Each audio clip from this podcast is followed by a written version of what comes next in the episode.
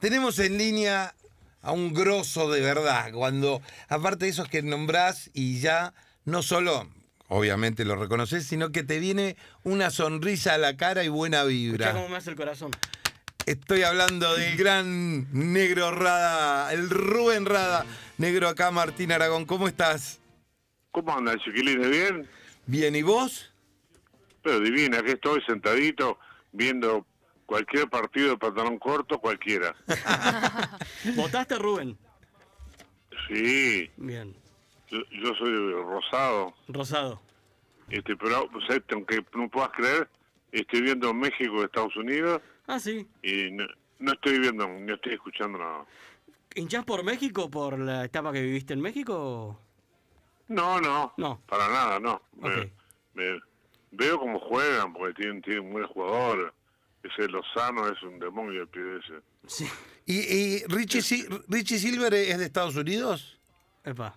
R- Richie eh, no llegó a jugar en Estados Unidos porque era un mentiroso. Le echaron como al presidente de la FIFA. ¿A cuál de todos? No, al último presidente. ah, ok.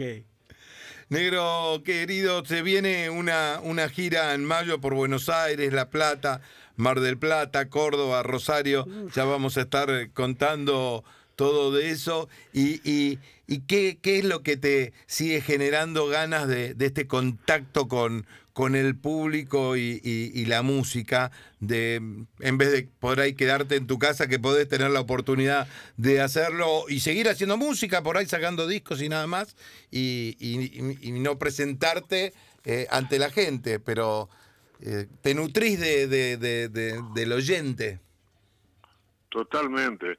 Eh, y a- bueno, eh, estoy en una etapa en que me gusta componer. Sí. Viste, me, me agarró el, el viejazo. Entonces estoy pensando, bueno, ¿cómo que toca de tres, dos años más acá? Tres. Entonces empecé a componer y dejar este dejar música. Y en todos los estilos, ahora estoy haciendo cumbias, este, hice ro- rock and roll. Estoy, a mí me encanta la música, lo. Yo ¿Te- soy este, un empleado de la música. ¿Te la gusta música. sin distinción de géneros? Sin decisión de que totalmente. Ujú.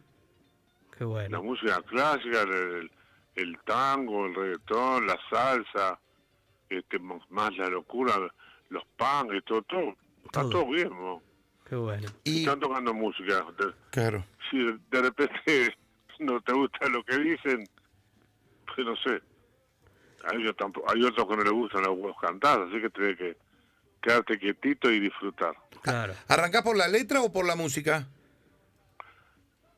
Voy por la calle, Sí. a veces me, me hablan en la calle, voy, entonces después llego a mi casa este, con, con el grabador, canto esa melodía, Sí. este y eh, pero voy por la calle cantando de repente cinco cuadros, hasta que llego y lo grabo, y después un día cualquiera me siento y hago la letra. Eso es un maravilloso Sí. don. y después y después me junto con con Montemurro con el que estoy trabajando pues también con Andrés Arnicho que trabajaba con él Hugo Fatoroso y ahí me junto con él y le canto todos los piques de como quiero que, que sean las frases no Claro. Rubén, quería preguntarte por uno de los discos más influyentes por ahí de la música popular uruguaya, de una banda que nunca grabó un disco. Y te estoy hablando del quinto. ¿Cómo fue esa historia? Lo del quinto fue maravilloso porque había un programa que tenía un señor llamado Rubén Castillo, que se llamaba Discodromo Show. Iba los domingos en Canal 12, al mediodía. Sí. No sabes la cantidad de gente de pibas que iban ahí. Y este y ahí empezó la historia del quinto, que nos, nos, nos invitaban a tocar. Yo me había juntado hace poco con Mateo, y nos, nos invitaban a tocar, íbamos, tocábamos, pero se filmaba lo que hacíamos. Y como no podíamos tocar en vivo, grabábamos antes eh, en un estudio, grabábamos la música y la canción y hacíamos este playback entero. Sí. Entonces, y bueno, y ahí eh, Piris agarró este, un, un sonidista, un capo, Carlos Pires. y Carlos Pires grabó todas esas cosas y las guardó. Y Claro. un buen día cuando tenía el estudio de él acá en Argentina, este, se puso a armar él y, y armó esos dos discos maravillosos. Claro, el mérito de Carlos Sí. Piris fue no solamente grabarlo, sino no borrarlo, ¿no? Que era lo que se estilaba hacer en esa época. Claro, sí, sí, totalmente. Ujú. Este, yo tengo una, una etapa de haber trabajado, por ejemplo, con Cacho de la Cruz, haciendo programas cómicos, esas cosas, conduciendo, haciendo locura, y este, y era en blanco y negro, así que todo eso lo, lo tiraron. Claro. Ahí estamos escuchando Voy Pensando de fondo. A ver, ¿podemos Ah. poner un poquito?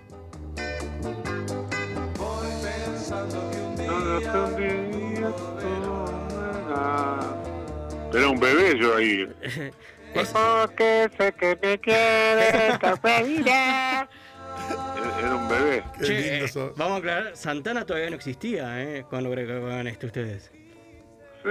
Se adelantaron Sí, a Santana. No estaba todavía, ¿no? ¿No estaba? No estaba, no. No, claro que no. No. Negro, y vos que en, en tu casa, aparte de tu música, ¿qué escuchás? ¿Qué pones? Eh, eh, decís, bueno, voy a escuchar música. ¿Por qué lado vas? Y bueno, Mateo, me gusta Mateo, algunas cosas de, sí. algunas cosas de Fatoruso, eh, me gusta escuchar Jaime, me gusta escucharlo también, este, pero siempre estoy escuchando demos más que nada míos, o de Julieta, o de Lucila, Claro. este, y cosas que le pido a Matías, que me haga unos, unos ritmos con la guitarra, que no, pa, no puedo, no, ni, ni, ni pelota, este, pero vamos arriba. Entonces, ahí de eso me, digo, me paso el día. Recién nombraste a Matías, Lucila y. Julieta, tus tres hijos que te acompañan en, en los shows. ¿Cómo es tocar con tus hijos? Para mí es una alegría enorme porque me siento muy seguro Claro. porque se conocen todas mis canciones. Los obligué, ¿viste? Sí, sí. Con un látigo. Son hijos míos, cantan mis canciones, los mato. Claro. Pero por suerte a ellos les gusta, se divierten mucho. Este, lo que es difícil entrar en el, en el rango de ellos. Por ejemplo, que ellos me dejen entrar en, en su música, difícil. No, pero es, es maravilloso. Porque están, est- están en otra cosa, pero cuando subimos a la familia a tocar ahí nos divertimos como locos. Y no debe ser nada más lindo que compartir eh, algo con los hijos. Y si eso es la pasión, la música y, y lo que te da de vivir, Encima son tres músicos la hostia. claro, tenés el, el- el bingo completo. Negro, Totalmente. eh, Rubén Rada es el más auténtico de todos. ¿Quién lo dijo? El más auténtico, Mm. ah, porque había una revista llamada Radiolandia, que cuando en la época de Malvinas y eso, este se anduvo preguntando por, porque surgió el rock and roll de golpe, Sí. y anduvo preguntando este encuestas con algunos músicos y se llevaba un disco para mostrar. Y creo que tuvo una charla con Paul McCartney. ¿ya? Y, y, y le mostró este las canciones de lo que estaba pasando con el rock en la en este en el Río de la Plata o en Latinoamérica y el tipo dijo que el, más auténtico era yo ¿Y qué, porque tenía no tenía nada de, de yankee Claro. lo que yo hacía y, estaba haciendo este un candombe distinto ¿eh? Claro. y- y qué te, te pasó con, con escuchar esas palabras ¿Te que... la creíste? ¿Dudaste?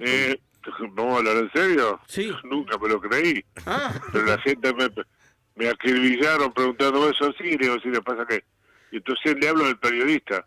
Lo que yo digo, no no sé si es verdad.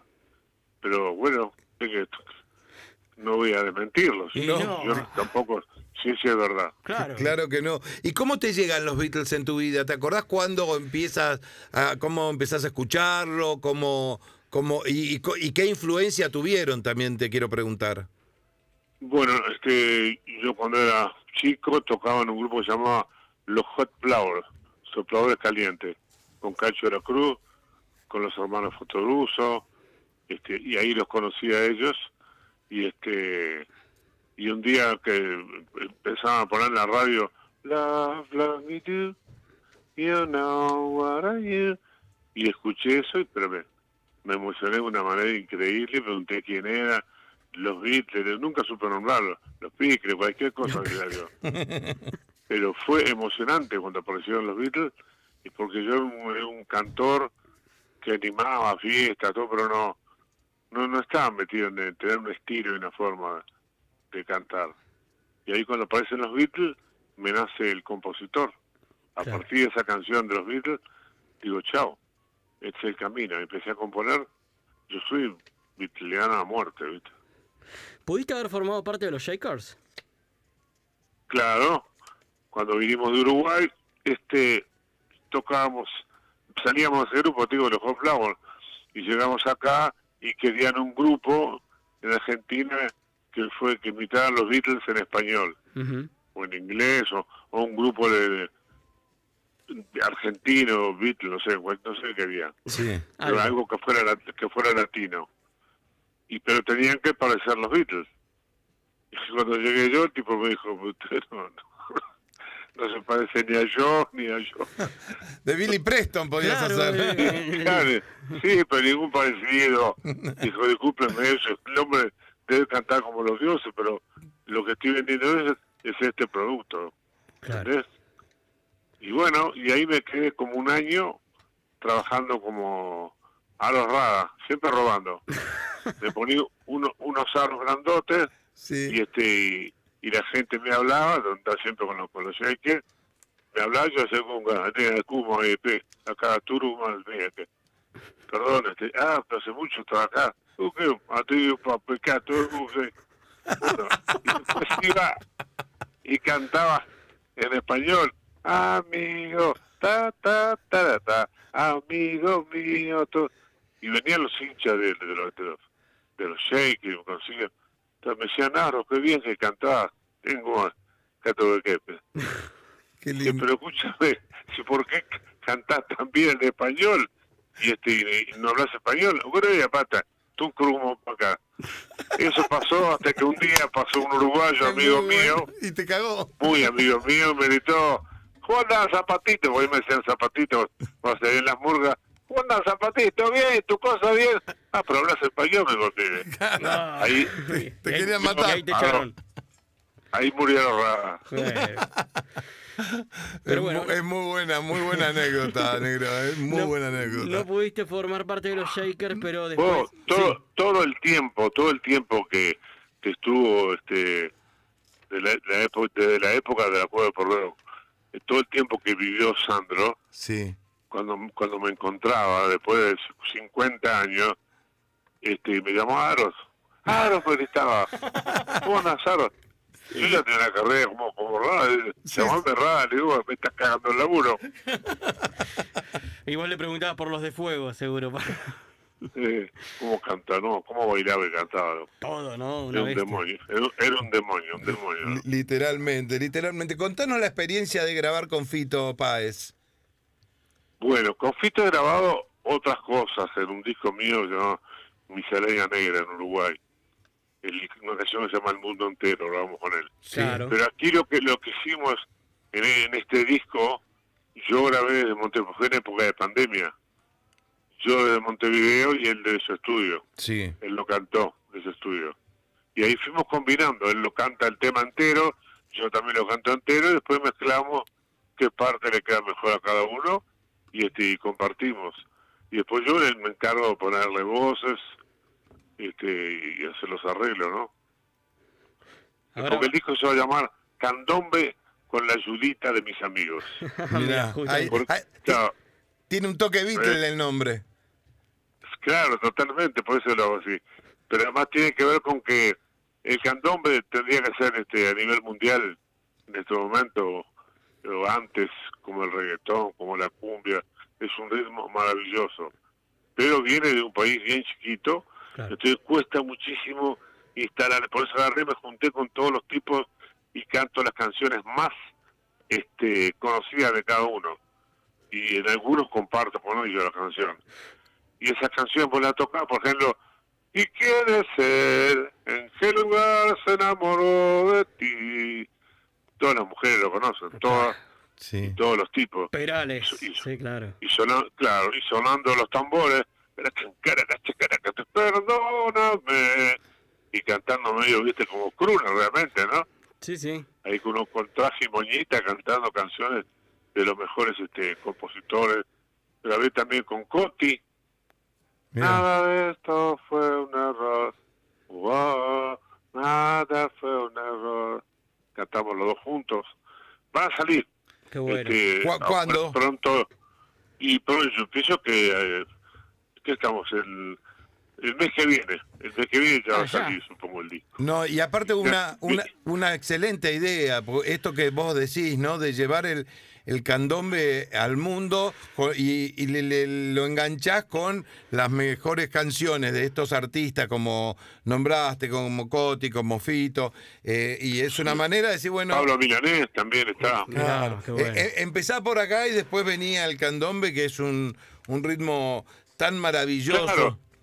Yo lo que, ju- que el candombe se use para, para componer, cuando haces cualquier música, usar el candombe, así como usamos el reggae Claro. y, y el samba y un montón de ritmo y la chacarera.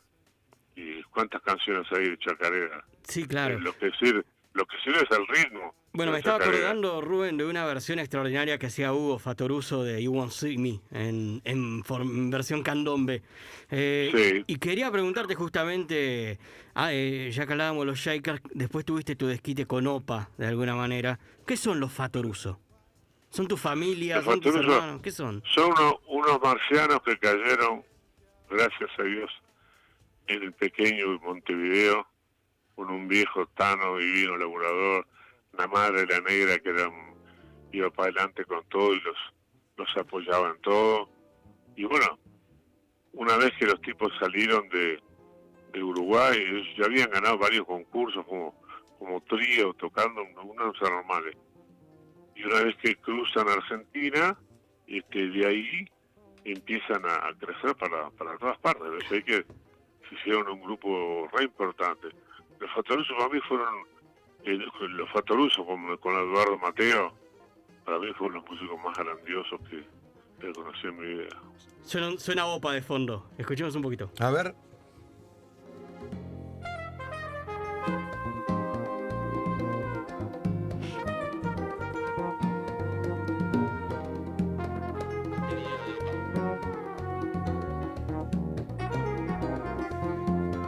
Montevideo, de Hugo y, de Hugo y Rubén. Estamos, sin- si recién sintonizás Radio del Plata M1030, estamos hablando con el gran Rubén Negro Rada y sonando de fondo OPA. ¿no? Claro, vamos poniendo un poquito de su carrera, ¿no? Alguito de su trayectoria. Sí, Yo creo que si, Buenísimo. si tengo que escuchar todo lo que grabaste, negro, me tengo que quedar 8 o 9 años encerrado en mi casa. Además sigue grabando. sí. No, hay un montón de discos, en serio. Y hay algunos que no, que no llegaron ahí todavía, no sé. Negro Rock eh, y el otro, este. Amoroso Pop. Mm. Son do- dos discos así de pop, ¿viste? Sí. Muy piolas que hice. Claro, el- negro rock lo hiciste sí. antes de la pandemia. Claro, totalmente. Bueno, y hay discos que no se han Y, reeditado. este, y el otro, parte de la historia. parte de la De unos historia en vivo. conciertos que hicimos en vivo, claro. Sí. Ese disco está increíble. Pasa vos, pasa el quinto, todo, todas las historias. Sí, igual Rubén, debo decirte que el disco es la mitad del show. Yo estuve en uno de los shows y, y no, no, no tiene comparación por las anécdotas que contás, ¿no? ¿Qué era lo que te decía tu vieja cada vez que volvías a Uruguay? Cuando, cuando voy a Uruguay, Sí. no. Pero no me acuerdo de cuál, de qué anécdota, porque vieja me, me hablaba a mí y me decía, este, a, este, ¿a qué viene acá? Extraña el hambre, me decía. Extraña el hambre. No te puedo creer, extraña el hambre, te Claro. decía. Qué maestra tu Claro. vieja. Pues esa vieja te, te extraño, no sé cuánto queda la vieja, me- chao, piola, me dijo. ¿A qué viene acá? Extraña ¿Extraña el hambre? O sea, si gana plata me manda a buscar, ¿viste? Claro. Claro. Una sabia, negro. ¿eh? Claro, porque si, si quedamos atrás uno, la cosa es- es uno que el que puede ir para adelante que vaya. Y lo demás aguantamos, esperamos. Claro. Claro. No, y aparte, y, y- y visto a la distancia, ¿no? Eh, desde algún lugar, eh, mirando la carrera que hiciste, tocando con sus nietos ahora, ¿no? Eh, eh, es como decir, bueno, misión cumplida, vieja. Sí, mi, mi vieja, yo estoy súper contento. Y lo que más tonto estoy es que ella llegó a, a verme cantar y a verme triunfar y a verme bien. este O sea que lo, lo que ella predijo, me dijo, si cantás como, pues yo cantaba los cumpleaños arriba de una mesa. Sí. me salía un montón de canciones. Y mi hija dice, si cantás como los cumpleaños, vas a triunfar. Wow. Claro. Y yo no le hice caso a mi vieja. Yo empecé, uh, uh, uh, ya, frané, y ané, y tarán, tarán. arranqué por otro lado. Este, pues yo había arrancado con las manzanas. Si te gusta comer manzana, era una canción, un candombe súper divertido. Sí, claro. Y después eh, me pasé como 50 años haciendo otra, otra cosa. Hasta que un día no podía no quedarme ni en Argentina, ni en Uruguay, en ningún lado. Entonces agarré y me junté con Cachorro López, eso les conté, ¿verdad? Con Cachorro López, y el Cachorro me estoy podrido de, de que ser un, sí, que son negros, sos un ídolo. ¿Cuánto por En el almacén no me dan bola con eso. Sí, Necesito eh, vender discos, le digo, necesito vender. claro. Sí. Y me dijo, bueno, ¿querés vender discos? No sé cuánto. Bueno, tráeme las canciones y no vengas al estudio. No te puedo creer que te dijo eso. Sí, totalmente, porque sabe que si voy al estudio, yo le hago, "Uh, un ven, un ah, hace cualquier disparate Claro. y pasa el tiempo y la melodía se va. Claro. Entonces él me enseñó a mí con, es- con ese disco a, a, a manejar este, los tiempos de cuándo de subir la canción, de lo importante que es la, la melodía y de el, el estribillo, y, bueno, un montón de cosas, ¿no? Y ahí es cuando sale quién va a Ah, cantar. Me fui. Sí. Bueno, entonces pues grabamos el disco eh, Aparte de ti, tu boca, Claro. que fue un éxito en Argentina, en todos lados. Después uno que ahora se canta en las canchas, cuando yo me muera no quiero llantar en pena. Y esas canciones las compuse pensando en que mi madre me dijo, si cantás con los cumpleaños, vas a ser famoso. Ah, estamos hablando de quién va, va a cantar del año ¿Quién va? 2000. Claro. Claro, totalmente. Disco de oro, Sí. cuádruple disco de platino en Uruguay. Fue un disco tremendo. Quería vender disco, que la verdad Cachorro López te la puso en el Tenía ángulo. razón, ¿no? No. Y después, como nos pusimos los dos, Ru- eh, Cach- Cachorro, López y Rubén Roba. Qué lindo, qué Está muy lindo. bien, está muy bien. Qué lindo, negro. Ah, bueno, agradecerte, pero preguntarte antes de despedirte que, qué va a pasar cuando te vengas acá a Argentina. Repetimos las fechas para los oyentes, igual lo vamos a subir a las redes. Va a estar tocando en Buenos Aires el 6 de mayo, en La Plata el 7 de mayo, Mar del Plata 8 de mayo, ahora ahí descansás un poquito. Vas a Córdoba el 12 de mayo y el 13 de mayo en Rosario. ¿Con qué se va a encontrar la gente que va a ir a ver el show? bueno, primero con este, con la, con, así con parte de la historia, digamos. Voy a tocar eh, todo en la calle, tarán, tan, tan, este, viste, hasta las últimas canciones que estoy haciendo ahora, que son uno- uno- unos temas este, salseros y de rock and roll. Vos no te puedo contar un, un montón de cosas que estoy haciendo, más cosas del quinto que toco, tocamos cosas de OPA, de Totem, y Uy, parte de la historia de lo, de lo que viví ahí en Argentina. Eso, y viene Julieta, Lucilia, que también de repente, este, según como venga el viento, se ponen a cantar, yo disfruto como loco, Matías también que canta increíble, y este, y entonces se pone un show increíble, divertido, divertido, divertido. Va a ser una fiesta, eso seguro. Totalmente. Ahí vamos, a estar, ahí vamos a estar viéndote, negro. Querido, siempre es un placer enorme hablar contigo, agradecerte esta charla y bueno, el micrófono de Eternamente Beatles siempre abierto para vos. No, muchas gracias, muchachos. Un abrazo grandote, gracias por llamarme y yo moría. Ojalá arriba, que nos veamos en Buenos Aires. Ojalá que sí, ojalá. Ojalá. que sí, darnos ese abrazo. Un beso grande, grande. Chao. Estábamos hablando con Rubén Rada. Quiero escuchar dos canciones. Dos.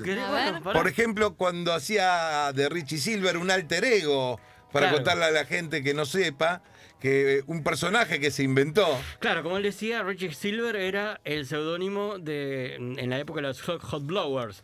Y después, en el 2005, lo recupera para grabar un disco extraordinario. Y contarle a la gente que el Negro Rada había ganado un premio Gardel y después hace el- un disco como Richie Silver y también gana Ajá. el premio Gardel, pero lo gana Richie Silver, Claro, no Rubén Rada. claro, por eso lo acepta, porque le dan el premio Revelación, una cosa así. Claro. "Ah, este premio es para Richie Silver, dice. Escuchemos a Richie Silver haciendo Flowers in the Night.